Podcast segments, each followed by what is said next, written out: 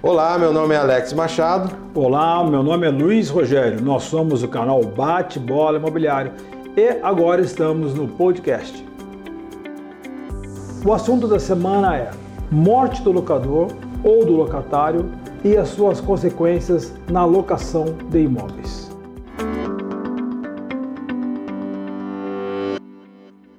Então, como o Rogério falou, hoje a gente vai estar tratando sobre a morte do locador ou do locatário e as suas consequências. Isso é um assunto bem recorrente que, que, a, que a gente depara na questão do, dos escritórios de advocacia imobiliária. Isso acontece e as pessoas ficam meio sem saber o, o que fazer. Primeira coisa de tudo é rompe-se as obrigações é, relativas a esse contrato ou não não rompem, elas continuam é, valendo. No entanto, essas obrigações e direitos elas são transferidas para outras pessoas, transferidas é, para terceiros, havendo assim uma subrogação desses direitos e deveres é, em favor de uma pessoa terceira.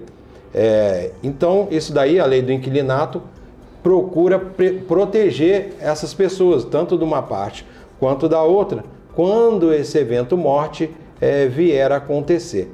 Em relação à questão do, do locador, a, a, o artigo 10 da lei do, do, do prevê que caso o locador venha a falecer, o contrato de, de locação é transmitido a seus herdeiros.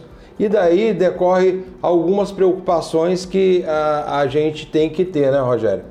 Que às vezes, é, para quem que eu vou pagar o, o, o, o, o aluguel, sendo que o locador, o proprietário do, do imóvel morreu. Você tem que tomar esse cuidado também, no caso do, do inquilino, para não fazer esse pagamento é, errado, entendeu? Porque é, como vai ter herdeiros ou viúva meeira, a gente tem que fazer o pagamento certinho, para porque tem aquele ditado do direito que diz quem paga errado paga du, duas vezes.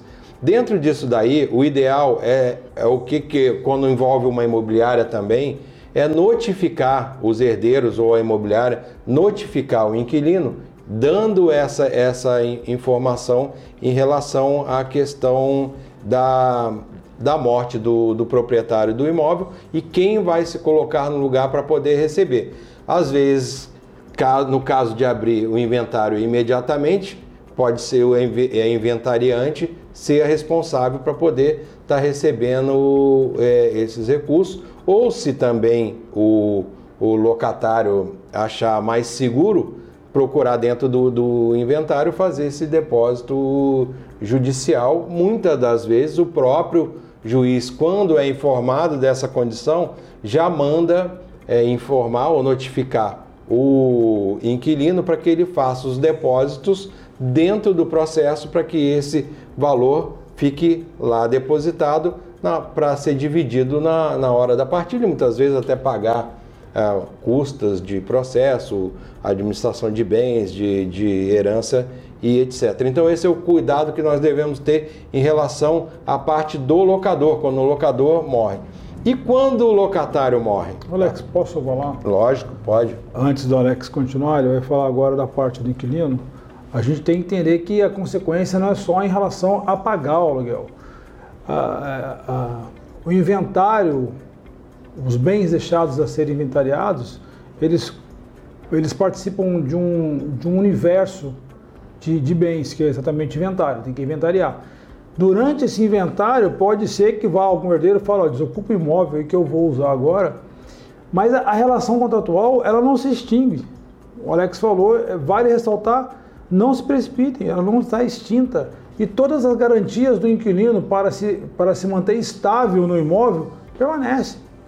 Ainda mais aqueles imóveis com fins comerciais, industriais, que o inquilino já estabeleceu o seu negócio e, e, e o imóvel faz parte do, do modelo de negócio. Esse então é muito mais estável e dependendo do tempo que se está no imóvel, existe as garantias também por conta desse direito adquirido em relação à estabilidade comercial. É, nesse sentido, a gente, se tiver imobiliária, você continua pagando para a imobiliária e a imobiliária vai se responsabilizar para quem vai direcionar o repasse do aluguel. Ainda é por conta da imobiliária. Uhum. Não, você não pode dizer, eu não paguei porque eu fiquei sabendo que o inquilino, que o proprietário faleceu. Continua Exatamente. fazendo tudo como era feito anteriormente. A imobiliária, juntamente aos herdeiros, vão se, vão se resolver quem vai ser o, a pessoa responsável em receber e arrecadar os valores é, referente agora ao, ao Ou até mesmo, por exemplo, é, se forem quatro herdeiros é, referente à herança, pode-se também fazer o, o, depósito dividido em quatro, proporcional na conta de cada herdeiro também para não, não, não haver problema. Já aconteceu de Sim. orientar cliente é, nesse sentido.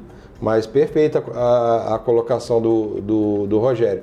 E aí a gente entra na questão das garantias, como você falou, do locatário, que é o artigo 11 Sim. da lei do inquilinato, que dá, da mesma forma que o 10 dá garantia para o locador, o 11 dá garantia para o, para o locatário, entendeu? Então é a mesma coisa.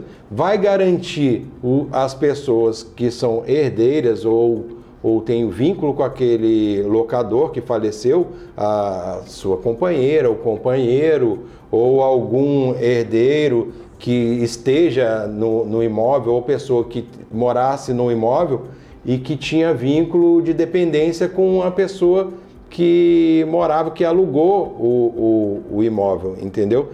Então, dentro disso daí, a mesma coisa que acontece lá, acontece cá. Transfere-se o, o, direito, o direito é sobrerogado para essas pessoas que deverão continuar é, cumprindo as obrigações contratuais. E aí foi o que a gente falou. É, é, ah, para quem que eu vou pagar? Ah, não sei, quem é herdeiro do, do proprietário. Faz uma pesquisa lá no, no, na, no fórum da comarca, vê se já abriu o, o inventário é, relativo ao falecido, e aí tenta, via processo, fazer os depósitos judiciais, ou se não, não encontrou o herdeiro, entra com uma ação de, é, do pagamento compulsório de aluguel através da, de uma ação também é, judicial, para poder não, não ter problema. Quando envolve a questão de, de imobiliária, foi o que o Rogério falou. Continua pagando para a imobiliária, normalmente a imobiliária vai resolver junto com, com, com os herdeiros, entendeu? É, dessa forma, a, a locação é, prossegue da, da, da, mesma forma como, como antigamente, antes da, do, do falecimento. Agora, dessa questão do, do, locatório, do locatário, decorre uma consequência também, Rogério, que é em relação à fiança. Como que fica a fiança, o fiador, em relação àquele contrato? Ele está exonerado da obrigação de pagar caso os herdeiros venham a não pagar após a, o, o, o, falecimento? Então, é, no primeiro momento, qual que é o caminho correto? É, o proprietário do imóvel notifica o fiador para poder é, dar ciência de se ele quer ou não continuar sendo o fiador.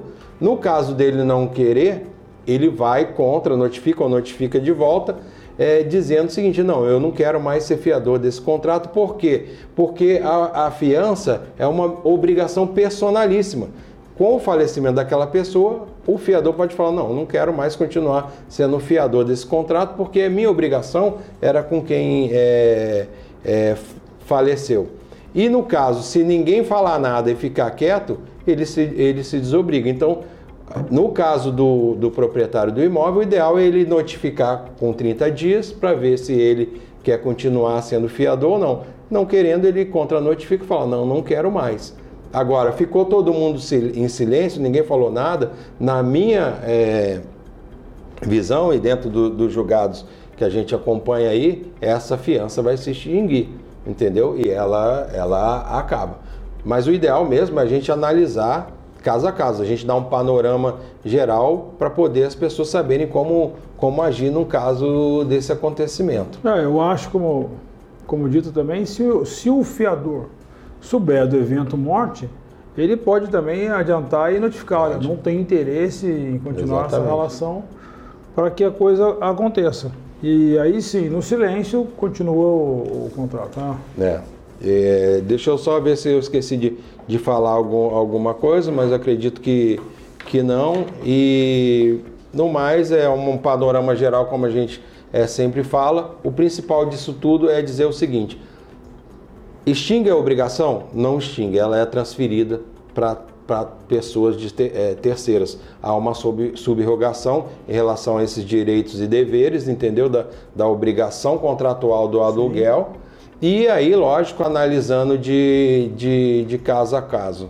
Então, a resposta é que não se extingue a obrigação e tem a garantia que às vezes a pessoa fala assim: ah, não, pô, meu marido morreu agora, vou ter que sair do, do imóvel justamente no momento de dor que a, que a pessoa às vezes fica com a cabeça cheia, com, ainda tem esse medo. Então a, a lei do inquilinato garante tanto para um lado quanto para o outro em relação ao evento morte, no caso de contrato de locação. Então é isso. Nosso vídeo de hoje foi, foi isso. Um vídeo bem curtinho, mas bem objetivo para poder tirar essa dúvida, sanar essas questões principais aí e é para as pessoas ficarem é, mais seguras quando tiver um, um evento morte numa, num momento de tanta dor.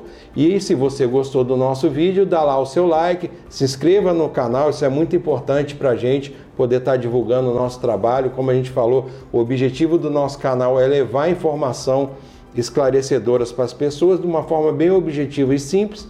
E se você gostou, nos prestigie. Esse conteúdo nosso do podcast também está no formato audiovisual no nosso canal Bate-Bola Imobiliário do YouTube e nas nossas redes sociais. Curta, prestigie e compartilhe.